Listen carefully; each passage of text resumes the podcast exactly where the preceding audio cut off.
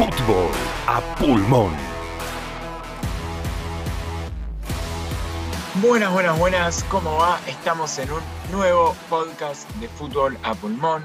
Boca acaba de clasificar a los cuartos de final de la Copa Argentina después de vencer a su clásico River por penales en una serie que terminó 4-1 después de un aburridísimo 0-0 durante el partido en el que Boca no tuvo remates al arco, River apenas tuvo uno claro de, de la Cruz y una jugada clara de que terminó definiendo muy mal, casi blooper diríamos, entre Romero y Suculini, primero una mala, un paso adelante de, de, Romero, después un desvío de Rossi y después Suculini que, que terminó defendiendo casi de blooper para lo que fue un 0-0, demasiado 0-0, dos equipos que se midieron durante todo el partido y en ningún momento se sacaron la ficha y terminó siendo el cuarto superclásico empatado del año sobre cuatro jugados que creo que dice mucho de lo que vienen haciendo estos dos equipos cada vez que se enfrentan. Pero ustedes cómo, cómo lo vieron? Seguramente parecido porque no, no hay mucha, muchas conclusiones que se puedan sacar. Sí, no, y justo hablabas del tema de los remates, que Boca solo remató tres veces al arco en todo el partido. Y es su registro más bajo desde agosto de 2019. O sea, es una locura eh, pensar en, en, un superclásico que casi no hubo tiros al arco. Muy aburrido para, para los espectadores, para nosotros. Yo quiero plantear algo más eh, extrafutbolístico, que es por qué había lo que llamamos allegados en el estadio. ¿Por qué después de tanto tiempo de, de pandemia y que los socios se rompan el lomo, eh, pagando la cuota, siguiendo, apoyando al club, pueden ir allegados, que no se sabe quiénes son, pero eran muchos, y pueden presenciar un partido. Eh, sí, o sea, yo creo que un poco influyeron en, en el ámbito o en el ambiente del partido, que claramente siempre es un clásico las energías están bastante por sobre todas las cosas. Yo creo que los jugadores de Boca lo entendieron más que ninguno, salieron con una energía tremenda desde el primer minuto. Yo creo que desde la actitud Boca soltó arriba los primeros 10 minutos del partido y fue más intenso en la marca durante casi todo el partido, más que nada el primer tiempo, y recién cuando los delanteros relajaron y se cansaron, Briasco y Pavón en la presión a los defensores de River, fue cuando River empezó a poder salir tranquilo y construyó tres o cuatro jugadas que casi le dan la victoria. Pero por fuera de eso, yo creo que Boca sí lo jugó como una final desde lo actitudinal más que nada, y eh, a River le faltó, creyó que, que, tal vez iba a ser no un trámite, pero un partido más en lo que va, viene siendo y va a ser un semestre larguísimo para los de Gallardo. Sí, y o sea, rendimientos en el partido alto subieron. Eh, Ramírez me pareció muy, muy desequilibrante en ciertos momentos. Logró que, que los jugadores de River hagan faltas lo cual es muy positivo. Y lo que decías, Santi, que, que, Boca entró con muchas ganas y mucha actitud, eso es verdad. River después logró jugar porque propuso, yo creo que propuso, y, más con la entrada de, de, Carrascal en el segundo tiempo logró como ese, ese empujoncito que no, no bastó. Eh, pero como te decía, un partido muy aburrido, que se midieron los 90 minutos no hubo ningún jugador que, sobresalga. Eh, creo que esto no, no, sé por qué, por qué es, pero quizás el cambio de Carrascal podría haber venido antes.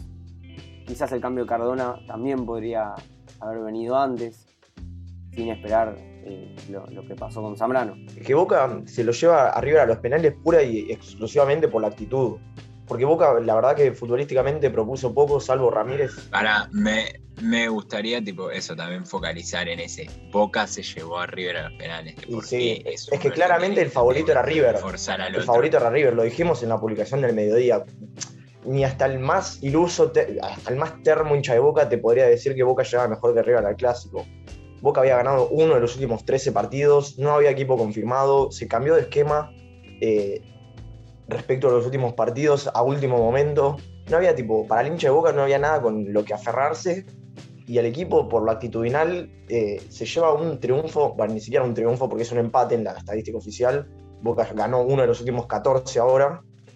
Se lleva una clasificación valiosísima, por lo menos para lo que viene ahora, que va a ser eh, torneo local y Copa Argentina, porque Boca ya no juega nada más, que es algo raro a lo que se había desacostumbrado Boca, que desde eh, el 2018 siempre había estado jugando a Libertadores y ahora no tiene nada de competencia internacional. Claro, y mi pregunta es, ¿qué le faltó a cada uno para poder definir el, partido en los 90?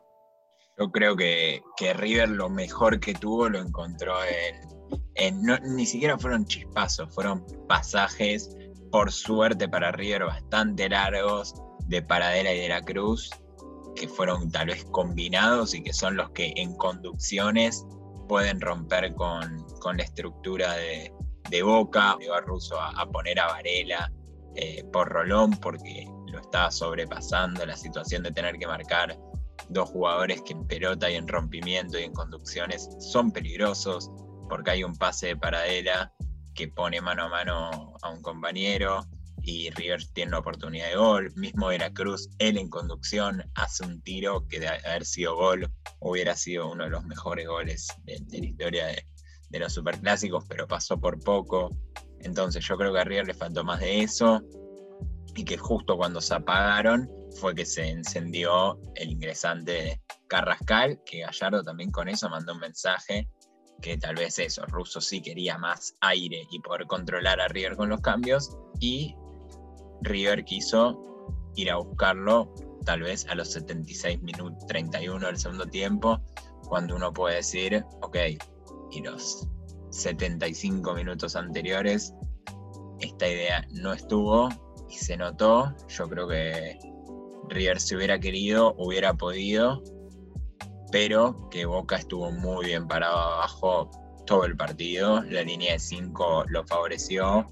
Si Russo tenía alguna duda de si podrías, puede llegar a seguir utilizándola en el futuro, hoy tiene confirmación de que puede. Pudo con Advíncula, pudo después con, con. Los dos le trajeron soluciones. Fue ordenado, controló las subidas de los laterales de River, que son el fuente de muchísimos ataques de River. Quien ve un partido sabe cuánto usa River a sus carrileros y cuánto le faltaron hoy. Y eso en gran parte para mí es por la defensa de 5 de Boca, que fue sin dudas el gran fuerte de Boca, individualmente también, ¿no? Izquierdos y rojo, muy bien, muy buenas actuaciones. Muy sólida la defensa de Boca, que en los últimos, desde que empezó el nuevo el nuevo, el nuevo semestre, perdón, nada más permitió un gol que fue contra Unión. Eh, entonces, los cinco partidos, cinco si no me equivoco, eh, un gol permitido es un muy, buen registro, pero al mismo tiempo un solo gol convertido, que te da una, mala sensación. Eh, yo creo que a se lo vio bien físicamente, pero me parece que está medio nervioso todavía. Como que le falta sacarse un peso encima que es capaz de hacer el primer gol y además de que Russo lo ponga en su posición natural, que eso me parece un crimen total, que lo siga poniendo de nuevo cuando en Huracán siempre juego extremo, que me parece un poco inentendible. Sí, hablabas de, la defensa, que yo creo que los dos tuvieron una, una línea de, fondo muy sólida. Martínez y Díaz también se destacaron mucho, al igual que Rojo y, e Izquierdos. Y también hay que destacar a, Rossi, eh, que, que los penales estuvo muy bien que hace cinco partidos no recibe goles, en tiempo regular, obviamente. Sí, le rasguñó a, Romero lo que era la pelota del gol también en esa jugada que mencionamos. Sí, y corrijo el dato anterior. volvió del partido con San Lorenzo. Ahí a Boca le hicieron dos goles, pero salvo eso, nada más con Unión. Y convirtió uno solo. Ese es el problema. En siete partidos que va del, semestre, a Boca hizo un solo gol. Es un dato preocupante, muy preocupante para, para, para Boca.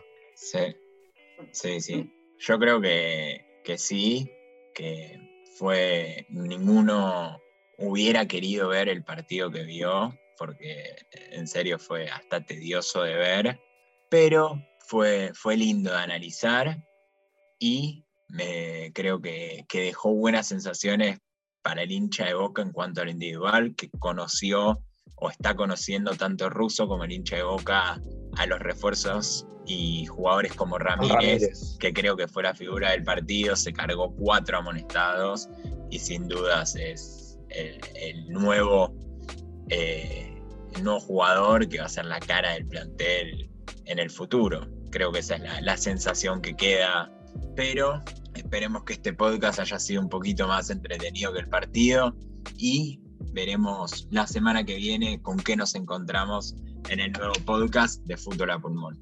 Muchísimas gracias por escucharnos.